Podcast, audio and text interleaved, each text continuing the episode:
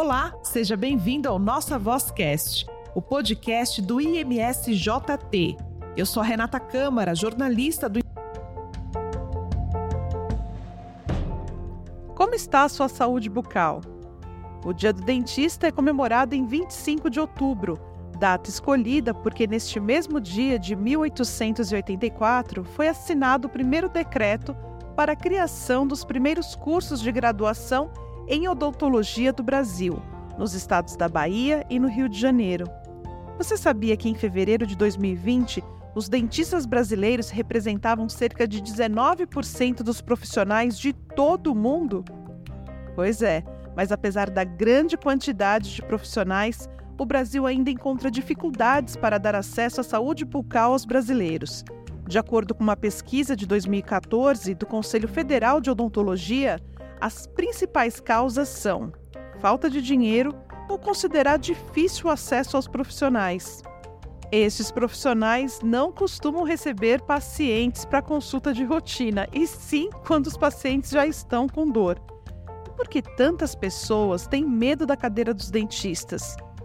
E o tratamento de adulto e de crianças se difere muito? Para falar sobre esse assunto e muito mais, vamos conversar com quem entende, com a doutora Lucy Heisman Lozito, ela que é formada em odontologia pela Faculdade de Odontologia da Universidade de São Paulo e também é nossa voluntária aqui no Instituto Meninos de São Judas Tadeu, onde atende gratuitamente nossas crianças e adolescentes. Doutora Lucy, seja bem-vinda ao nosso Vozcast. Estamos aqui então com a doutora Lucy Weisman Lozito, que vai nos contar, né, doutora Lucy, como é que é esse medo que as pessoas têm de dentista? Seja bem-vinda ao nosso podcast. Obrigada. Medo, para mim, é um mito, né? O dentista sempre foi asso associado à dor por causa do barulho daquele motorzinho. Motorzinho. então as pessoas associavam a dor com, com tratamento, né? Mas hoje a odontologia, ela tá bem diferente. A gente tem ferramentas bem diferentes que evitam a dor do paciente, né? É, inclusive crianças, a metodologia mudou bastante, nós estamos bem atualizados, então assim é difícil um paciente chegar com medo no meu consultório e sair com medo, né? Pode é, até chegar, mas pode até chegar, mas não vai embora com medo, isso com certeza. Agora, doutora Lucia, a gente trouxe esse dado, né, informando que 19% dos profissionais de dentistas no mundo, 19 são daqui do Brasil. Por que, que as pessoas demoram tanto para procurar um dentista? É falta de dinheiro mesmo? O que, que acontece? É falta de dinheiro e é falta de conscientização da importância da saúde bucal e essa falta de dinheiro às vezes é meio um mito também, né? Porque tem muito dentista, como você falou, no Brasil. Então, assim, tem os convênios também, que a pessoa pode ir pelos convênios também, não só particular. Mas, assim, as pessoas não dão valor da, da importância de você fazer um tratamento odontológico e dão valor para outras coisas, para estética, mas não estética uh, dentária. Estética é, por um todo, né? Então elas se preocupam mais assim de ir num cabeleireiro todo final de semana, gastam muito em cabeleireiros e não querem gastar no dentista e acha que é muito caro. Mas se você colocar na balança, você deveria ir a cada seis meses no dentista justamente para prevenir isso, né? Porque é, certas doenças você não percebe de olhar no espelho, escovar. Tem certas doenças que o dentista que vai diagnosticar e vai tratar para evitar de ter danos maiores. Se você não vai no dentista, deixa de ir no dentista e vai só quando dói, quando dói é aí que você vai acaba gastando mais, porque esse dente pode ter atingido o canal, pode estar com problema periodontal, pode estar com coisas que poderiam ter sido sanadas na prevenção, se você tivesse indo no dentista a cada seis meses. Agora, doutora Lucy, vamos entrar também nesse assunto da prevenção, né? Como que a gente, a gente pode explicar aqui para os nossos ouvintes como deve ser feita uma boa limpeza dental? A gente pode usar qualquer pasta de dente, porque hoje no supermercado tem várias opções. Fio dental, como que a gente escolhe? A higiene bucal é muito importante. A gente fala que você deve escovar os dentes no mínimo três vezes ao dia. Na realidade, o certo seria você escovar a cada refeição, né? Então, eu sempre indico, assim, principalmente crianças que têm o hábito de ficar comendo o dia todo, evitar isso daí. Ter uma, assim, um cronograma para comer, né? Porque aí você come, escova os dentes e tudo bem. Você tem que escovar os dentes, tem a técnica direitinho para ser escovado os dentes, usar uma pasta que tenha flúor, e essa quantidade de flúor, antigamente a gente proibia uh, crianças usar flúor, porque uh, de ingerir isso era prejudicial, mas não, você tem a quantidade certa para cada fase da criança e do adulto, né? Então, é, você tem que usar uma pasta que contenha flúor, porque o flúor é importante, tá? É importante para ela criar uma barreira, vamos dizer assim, ela te torna o esmalte mais forte para proteger contra ataques ácidos e outras coisas, né? Depois que você escova os dentes, você tem que usar o fio dental, porque o fio dental você vai limpar naquela região onde a escova, a cerda das escovas de dente não consegue atingir. Então você tem que usar o fio dental. Em certos casos, para pacientes que têm muitos espaços, usa prótese, a gente indica até escovas interdental ou interproximal. E é assim, você escova os dentes. Na hora que você vai passar o fio dental, você vê o quanto de sujeira ainda tem. Aí você passa o fio dental, você vai passar a escovinha interdental, você vê que sai aí ainda. Então, isso quer dizer, se, tudo isso que fica nesse dente é um meio excelente para a bactéria que vive normalmente na boca se evoluir. A gente, a gente fala assim, eu falo, como eu atendo muita criança, eu falo para a criança que o bichinho que está na boca, ela, ele vai se alimentar desses restos alimentares, tá? E vai atacar o seu dente, né? E se esse dente estiver mais fraquinho, ele vai acabar atacando esse dente que vai formar cárie. Então é preciso você escovar os dentes, você passar o fio dental e muitas vezes a escova interproximal e o enxaguatório. O enxaguatório ele não deve ser usado como uh, uso diário. Eu indico o enxaguatório no caso daquelas uh, pacientes que precisam, porque estão com alguma inflamação, porque têm um mau hálito, para ajudar na higienização, porque ele é um bactericida. Então, se você usar diariamente, as bactérias que vivem ali na boca, o que, que vai acontecer? Elas vão ficar uh, familiarizadas com esse enxaguatório e quando precisar, de uma, no caso de uma inflamação, elas já estão fortalecidas com esse enxaguatório e não vai surtir efeito. Então, é errado isso que falam, ah, você escova os dentes e usa tal enxaguatório a cada 12 horas, que ele ajuda a prevenir o tártaro, não. O que previne mesmo o tártaro, a cárie, não é um enxaguatório, é você saber escovar direitinho os seus dentes, tá? Se você não escovar os dentes e colocar o enxaguatório, não vai acontecer nada. nada. A mesma coisa, quando você usar o enxaguatório, se você bochechar e cuspir, você também não fez nada. Tem o tempo certo para usar enxaguatório por um minuto direitinho, né? Mas eu só indico naqueles casos que realmente precisam, não como uso diário. Olha só quanta coisa a gente já está aprendendo aqui com a doutora Luci, né? Nada de ficar, então, fazendo esses bochechos ainda. E eles são bem fortes, né? É, hoje em dia tem bucal, várias né? opções, né? Então, é. tem uns, tem pessoas que gostam, aqueles que são mais ardidinhos, né? Hoje em dia a gente não usa mais o álcool, tá? Como ativo, né? Tem várias marcas, mas a gente não indica para uso diário, só quando tem necessidade mesmo. E o dentista sabe quando precisa ser de uso diário. Agora, a doutora Luci, você já comentou alguns aqui, mas eu queria saber mais. Quais são os problemas que a, a má higiene ela pode trazer para a nossa saúde bucal? Ah, o mais conhecido seria a cárie, né? Mas antes da cárie, nós temos os problemas gengivais.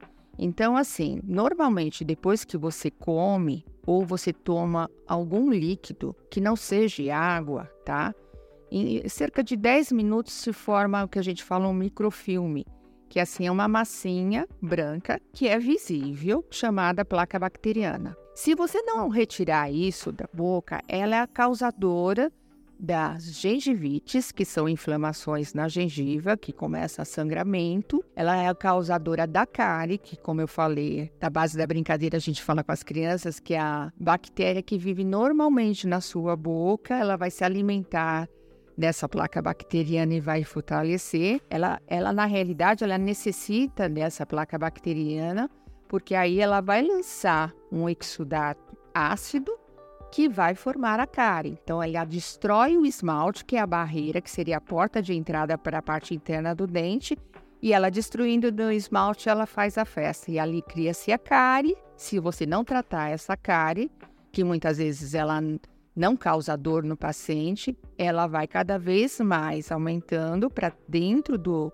do dente, e aí vai atingir a parte interna, que é onde tem a os nervos e os vasos, que a gente fala do tratamento do canal, né? E que vai causar muita dor. É aí que ele corre para o dentista e muitas vezes poderia ter sido sanado o início dessa cárie com tratamento que ele não tinha sintoma nenhum e não sabia diagnosticar, o dentista teria diagnosticado e evitaria com que essa infecção da cárie, né, atingisse a parte interna do dente e atingiria o canal, que a gente fala tratamento endodôntico, né? O tratamento do canal, para tirar este nervo para parar de ter essa infecção e essa dor. Como o pessoal fala, né? Todo mundo fala, ai meu Deus, precisa de fazer, fazer um tratamento de canal. Então, a causa a gente já aprendeu agora. E como é que a gente é, fica bom, assim? Como é que o dente fica saudável depois? Como que é feito esse tratamento? É, o tratamento de canal, a gente entra, né? Tira-se a parte, a estrutura do dente, da parte que é visível da coroa, né? Até atingir lá dentro. O dente, dentro, ele é oco, vamos dizer assim. Seria como se fosse um cano. E dentro desse cano passa um nervo e passa os vasos que alimentam esse dente, que faz a, ter, a gente ter a sensibilidade nesse dente, tá? A sensibilidade pelo quente, pelo frio e dores, tá? Quando você, quando esse canal está normal, ele que alimenta o dente, tá? E aí, se por algum motivo a cárie atingir esse canal, pode gerar uma infecção e aí, com essa infecção, com essa inflamação, a gente vai ter a dor. Então, é tirado esse nível pelo profissional dentista que é especializado ou capacitado para fazer o tratamento de canal, ele tira essa essa polpa, essa esse nervo juntamente com os vasos mini capilares que estão ali, ele retira tudo isso, faz uma limpeza né? Faz um tratamento, faz a limpeza e depois é fechado esse canal, depois que ele está bem limpo, bem higienizado. E hoje existem técnicas assim bem legais. A, a odontologia está trabalhando muito com laser e a gente tem para evitar que tenha uma infecção, a gente usa um tratamento com laser. Depois que você tira esse nervo, limpa direitinho, você usa através com um corante, né? Tem um corante e o laser vermelho, que a gente chama terapia fotodinâmica, que tem a capacidade de eliminar qualquer microorganismo, pode ser bactéria, vírus, ele mata. Então ele evita de ter uma reinfecção, tá? Depois que você fez isso, aí você fecha esse canal para não ter uma porta de entrada, vamos dizer, via, que a gente chama periodonto pela raiz, né? A gente fecha esse canal e restaura o dente, dependendo com uma restauração de resina ou até com restaurações à base de cerâmica, desse, é, tipo em lenho, jaquetas e outras coisas mais. Vai depender do estado do dente. Uhum. Agora, doutora, um outro assunto também que é muito falado, né? Às vezes a, as pessoas procuram, ah, tô com mau hálito, eu vou no dentista. Quando a litose, né, que a gente chama... Isso, a litose. Como que a, o profissional né, na, na área da, da saúde bucal, ele identifica que ali realmente é um problema da, dos dentes ali, ou quando não. Não, olha, o seu caso é outro, é estômago. Como é que dá para saber? A grande maioria é dos dentes. Então, assim, a gente vai verificar que pode ter é, problemas gengivais, pode ter cáries, e a gente olha a língua, que normalmente ela vai ter uma saburra. É assim, aquela língua que tem uma parte esbranquiçada, a gente chama saburra. que, que é isso? É, eu até esqueci de falar. Quando a gente higieniza o dente, os dentes, a gente tem que higienizar também a língua. A Escovar, língua. tá? Aham. De trás para frente. Eu ensino em três etapas. Existem até aparelhinhos para isso que a gente compra em drogarias, mas suponhamos que você não tenha. Usa a própria escova de dente mesmo.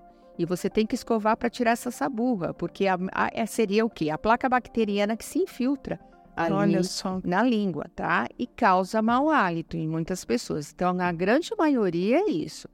A minoria vai ser por problema estomacal, refluxo, eh, coisas desse tipo. Então, você tem que higienizar, tá? Nos casos mais, assim, mais... de- E existem também... Aí, nesse caso, sim, você usa o enxaguatório. Porque você tem que Uhum. usar, porque ali tem bactéria, também. bactéria. Então, que, que causa ah, a, halitose. Então, você tem que higienizar e usar o enxaguatório também. Nos casos mais assim, mais drásticos, vamos dizer, a gente pode trabalhar também com laser, com a terapia fotodinâmica para o quê? Para promover a morte desses micro-organismos que estão ali na língua. Então você faz a aplicação do azul de metileno, uma porcentagem certa, tá? E aplica o laser vermelho. É um, o laser hoje em dia na odontologia ele, ele é, expandiu muito. A gente trata muitas coisas com laser. O laser faz parte do dia a dia do tratamento da boa odontologia, da atual, odontologia atualizada. Certo. É, doutora Luci, outro assunto também que é muito comum, todo mundo comenta, é o famoso dente do siso. E aí, a gente tem que extrair mesmo? É o dente do siso tem que ser extraído quando, numa radiografia, a gente vê que ele não consegue erupcionar de uma forma correta, quando ele está causando dano no paciente. Se não, não. Tem pacientes que têm o dente do siso, que se higienizam direitinho, que consegue escovar, que ele não está dando problema nem na oclusão e nem para não tem calha, não tem nada, então a gente mantém. Agora, pacientes que normalmente fazem tratamento ortodôntico, quando a gente vai ver o- os dentes do siso, eles muitas vezes não estão em fase de erupção, tá? Mas assim, a gente vê que ele vai atrapalhar, ele não tem espaço para nascer. Então, nesses casos, a gente tem que tirar. Então, os dentes dos sisos, a gente acaba tirando para evitar danos maiores, tá? Ele pode não estar aparecendo na gengiva e nem vai aparecer, está empurrando o dente do lado, o segundo molar. E pode causar dano nesse segundo molar. Tem que tirar, não tem jeito, tá? Ou então, o paciente tem dificuldade de higienizar, está muito lá atrás, e aí ele Uhum. acaba cariando. Então, nesse caso, também a gente tira. Então, dizem que ele está em desuso, né? De geração em geração, já existem pessoas que não estão mais nascendo com dente do siso. Mas os dentes do siso, o dentista vai saber se é caso para se retirar ou não. Então tem que procurar o profissional Sim, mesmo para saber. Agora, doutora Luci, vamos falar dos pequenos, Ah, das vamos. crianças? Sim. Como é, a higiene bucal para as crianças, ela é diferente? A partir de qual idade que ela é indicada? Ela é indicada no momento que nasceu o primeiro dentinho, Olha só. tá? Então, e, indicada com uma escova infantil. E a quantidade é mínima. Para você pensar assim, até os seus seis meses, nós vamos ah, considerar a metade do grão de arroz. É bem pouquinho, mas tem que começar esse primeiro dentinho que aparece. Depois, mais tarde, por volta, quando ele estiver com todos os dentinhos de leite, que é por volta dos três anos, a gente pode já colocar o grãozinho inteiro. E na época que ele já estiver começando, aos seis anos, né, que já nascem os primeiros molares permanentes, que não são dentes de leite, a gente indica o tamanho de um grão de feijão, tá? Uhum. E na fase maior, vamos dizer assim, da adolescência para adulto, a gente, o que eu faço assim, ó, você coloca na, na- a gente tem a escova de dente, né? Na parte menor, que seria não fazer aquilo que fazem, que é, a- a- faz até uma voltinha, né? Que eles, Aham. aquilo lá, eu falo assim, aquilo lá é para você gastar pasta de dente.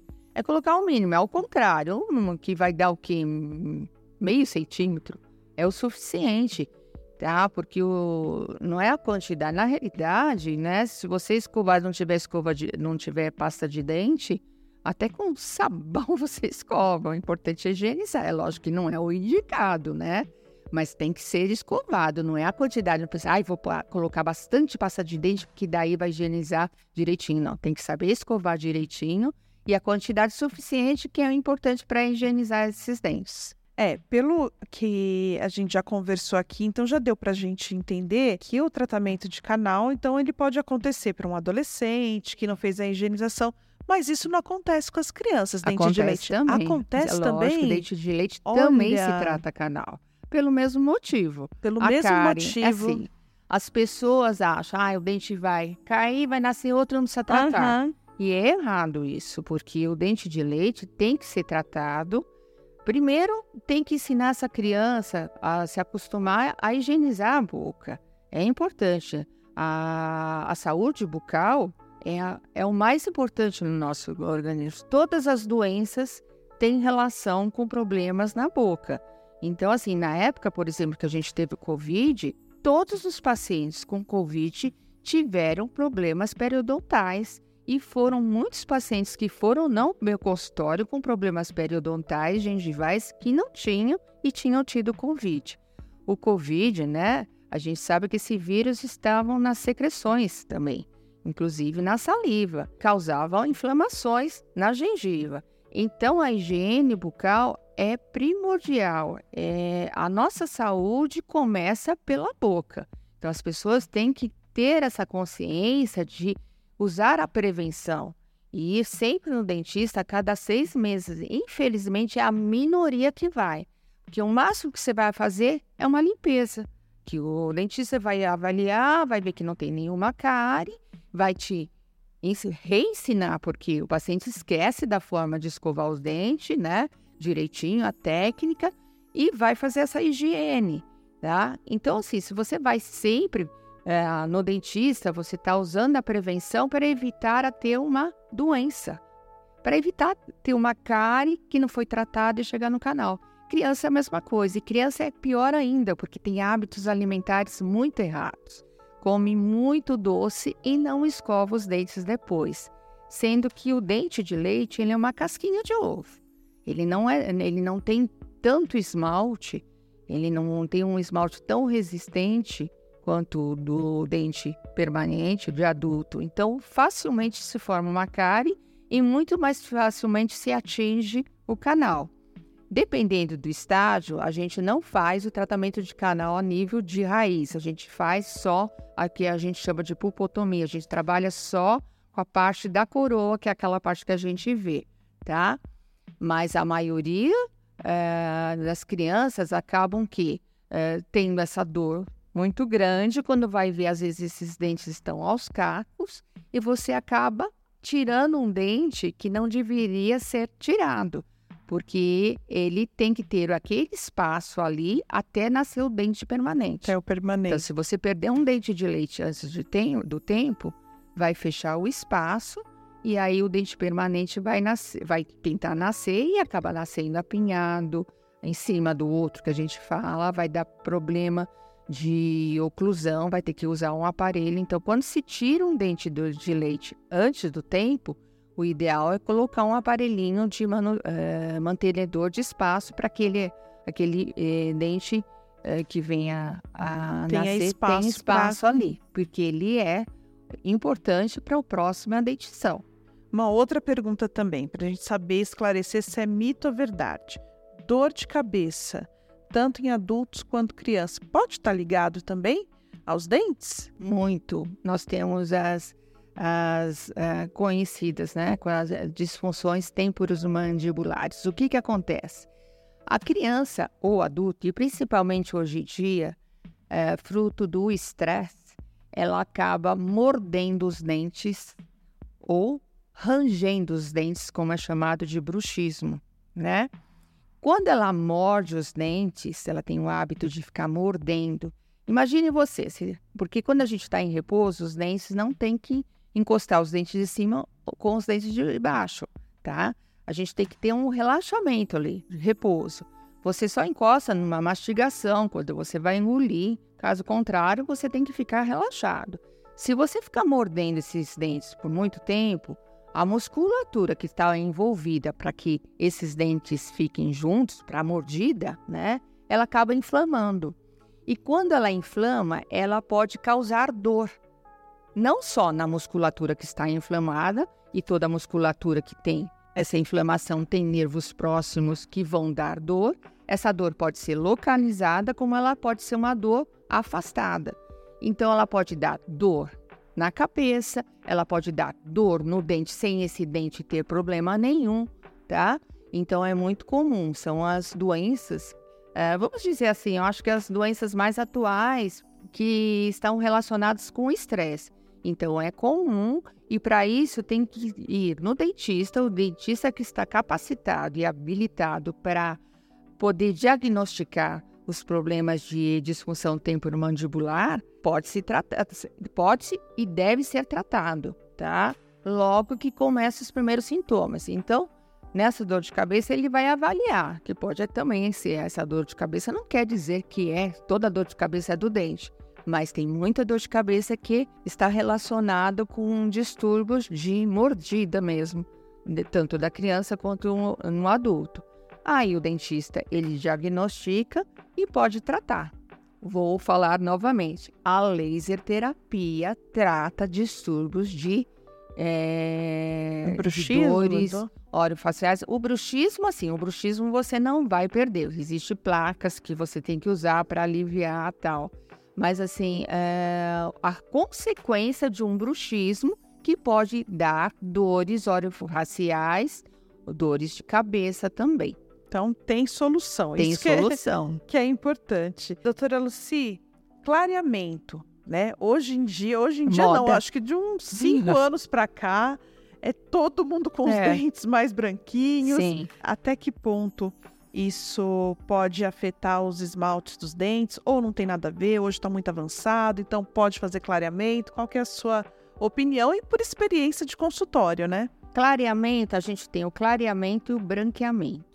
Clareamento é feito com uma substância à base de peróxido de hidrogênio tá? Que pode ser colocar num gel, pode ser caseiro, pode ser você faz uma moldeirinha, uh, o paciente coloca aquele gel durante certo tempo, durante tantos dias e vai clareando, tá? Ou pode ser feito no consultório e pode ser feito com LEDs. Hoje em dia também no Brasil já tem laser para fazer. Mas o que clareia é o gel. Esse LED ou esse laser só vai potencializar o tempo que tem que ficar no dente. Então, uma coisa que você ficaria, por exemplo, 45 minutos com gel, ele passa a ficar de 15 a 20 minutos. E é bem mais rápido quando você faz no consultório. Todo clareamento tem que ter a supervisão do dentista. Primeiro, esses dentes têm que estar limpos, não pode ter cárie, não pode ter fratura, não pode ter tártaro, não pode ter gengivite. Então, para isso, quem é que vai avaliar? É o dentista. Então, essa onda que se compra da internet, depois vai ter o resultado. Porque se você não puder usar, porque você está com uma gengivite, na hora que você coloca um produto ali agressivo para essa gengiva que está inflamada, vai piorar mais ainda tá? Então não se deve se fazer sem o acompanhamento do dentista. O clareamento, então, ele é feito com gel para clarear, tá? Tem que ter, pode ser caseiro, feito em casa, no consultório, pode ser feito com a ajuda de LEDs e de lasers, mas sempre com dentista habilitado sempre e capacitado para isso. Uhum. E sempre com a supervisão, tá? O branqueamento são as famosas lentes de contato. Eu, particularmente, tem dentista que vai me odiar. Eu não gosto. Eu acho nada como aquele dente natural, branco pelo clareamento, né? Que você fala, causa dano. Um clareamento só, você só pode aplicar a, a, partir dos 16 anos e mesmo assim tem que ter a supervisão, tá? Uhum. Se ele for feito direitinho, ele não causa dano nenhum pro, pro dente do paciente. Se ele não for feito com acompanhamento com uma pessoa capacitada, com certeza vai causar dano. No caso do branqueamento, o branqueamento é as famosas lentes de contato, porque, por que tem esse nome? Porque elas são tão fininhas quanto as lentes de contato oftalmológicas, tá? Mas existe o desgaste. Então, assim, é minimamente invasivo, mas você desgasta o esmalte para colocar aquela lente de contato, que é uma faceta, né? E colar ela aí. Né? E aí você escolhe a cor. Hoje em dia está em moda ser o branco celite, que é isso que eu falo, para mim é o branco celite. Por que branco celite? Você sabe por quê? Não, eu não sei. Agora a gente vai saber. o branco celite, celite é uma marca de vasos sanitários e pias é aquele branco. A gente olha assim, choca. Então, assim, eu acho que as pessoas, infelizmente, estão perdendo a noção da beleza. Nada como um dente natural, clareado naturalmente, que não vai ficar aquele brancão, mas está clarinho, tá? E assim, um dente perfeito. É óbvio que tem para lentes de contato, tem nos casos que são indicados. Então, pacientes que têm restaurações, que está manchado, que está feia, né? Então, é melhor você colocar uma faceta ali, esteticamente vai ficar bonita e o paciente tem que cuidar depois, mas não é eterno. E eterno, nem os dentes da gente é essa a gente não cuidar. Então, assim, a diferença é isso. O clareamento, ele, é, não, ele tem contraindicação se o paciente tiver problemas periodontais, cáries, não, não for um dente saudável, óbvio, né? Caso contrário, não e acima de 16 anos, porque os dentes ainda não terminaram a formação totalmente, então é, tem que ser indicado e tenha o tempo certo para se clarear. No caso das lentes de contato, você pode usar, mas assim, desgasta o dente, né? E aí você tem que refazer depois de um certo tempo, porque ele vai mudando de cor, não por causa da porcelana, mas por devido ao que se cola ali dentro, né? Então não é eterno. É lindo, maravilhoso, fica tudo bonitinho, desde que não seja aquele branco celite. Essa é a minha opinião, tá? Mas assim, para certos casos é super indicado mesmo.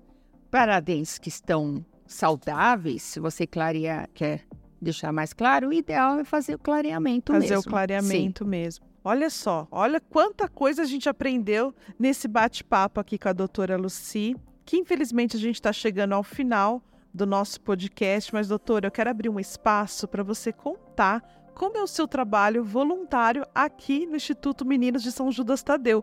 Conta um pouquinho para quem ainda não conhece. Então, eu comecei em 99. Olha só. uh, em 99, meu pai tinha falecido e eu vim numa missa de sétimo dia encontrei uma prima minha e eu estava muito assim, quando a gente tem um baque, a gente quer, parece estar mais próximo de Deus, né? Verdade. E na época ela comentou que estavam precisando de dentistas aqui. Aí eu vi, falei com a coordenadora dos voluntários e comecei a trabalhar. Tá? Na época, até o Instituto dos Meninos São Judas Tadeu, as crianças ficavam aqui, era um semi-internato e era só menino. Aí eu fiquei de 99 a 2001 e aí por problemas particulares eu me afastei e voltei em 2010 e estou até hoje. O que, que a gente faz? Aqui nós temos um consultório onde nós atendemos todas as crianças aqui do Centro de Criança e Adolescente, né? O CCA, né? O CCA. E assim, as crianças que vão na escola de manhã, elas vêm à tarde aqui para não ficar na rua. E aqui tem várias atividades e tem o dentista também e as da tarde ficam de manhã. O meu trabalho aqui, eu, eu estava vindo à tarde, né? Atendia todas as crianças. O que, que a gente fazia com as crianças? Ensinava a escovar os dentes, fazíamos limpeza, fazíamos tratamento de restaurações, aqueles dentinhos que estavam. Aqui tem muita criança que come muito doce, então aparece bastante dentinho com muita cárie. Então a gente fazia tratamento restaurador tratamento de canal se precisasse, extrações, porque às vezes tem casos que não dá para fazer, né? Limpeza que eu já falei. Em todas as crianças, eu cheguei a eu atendia na, eu vou falar atendia porque depois eu explico por quê, na do centro de criança e adolescente, dos abrigos e chegou a vir das, também das creches, que tinham crianças de três anos que já estavam com os dentes praticamente uh, da frente. Comprometido. Totalmente comprometido, assim, tinha quase a metade da, da, da coroa e a criança já estava sofrendo bullying por isso, né? Começa a ficar com vergonha, não sorria, então a gente restaurar, eu restaurei também. E éramos um grupo de seis dentistas, cada um vinha num, num horário, né? Mas com a pandemia, a gente teve que parar, porque foi um susto para todo mundo, inclusive para a odontologia. A gente teve que reaprender como usar os equipamentos, né? E ficava inviável para atendimento das crianças. Então, nessa época, caso de urgências que foram dos, dos, dos dois abrigos, né? Eu atendi no meu consultório, porque não tinha como. E aí, o ano passado, a gente resolveu voltar. Só que nós tivemos um contratempo. O responsável técnico, ele faleceu, infelizmente. E aí a gente tem toda a burocracia de voltar, tudo, né? E nós perdemos todos os uh, materiais, porque ficou dois anos parado, 2020 e 2021. Então, a gente, eh, eu vim com a doutora Graci, que é outra dentista que também é daqui do, do Instituto Voluntário. A gente fez uma limpeza, nós tiramos simplesmente e jogamos tudo fora, porque não adianta, estava tudo vencido. E agora, então, eu vou, uh, já coloquei como sendo responsável, estou esperando a autorização do CRO e se Deus quiser, o ano que vem nós vamos retornar com os atendimentos, com palestras. A gente está programando dar palestras para incentivar essas crianças a escovar os dentes, porque não adianta a gente tratar se elas não têm o hábito de escovar. Então a gente tem que trabalhar com a prevenção para evitar com que as doenças se instalem nas, nas boquinhas dessas crianças, né? E o ano que vem a gente vai voltar, se Deus quiser, se o Padre Gregório nos permitir.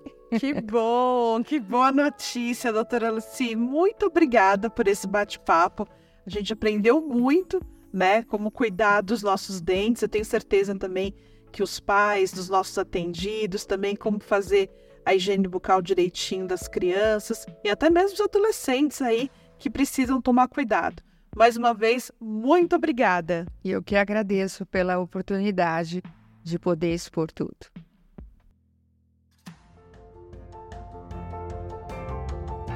Você conhece o Instituto Meninos de São Judas Tadeu? É uma obra sem fins lucrativos. O Instituto atende cerca de 2 mil crianças e adolescentes em suas 11 unidades. Sua generosidade mantém a nossa missão e realiza o sonho de nossas crianças e adolescentes. Faça parte desta família. Doe através do nosso site imsjt.org.br. Amar é a nossa missão.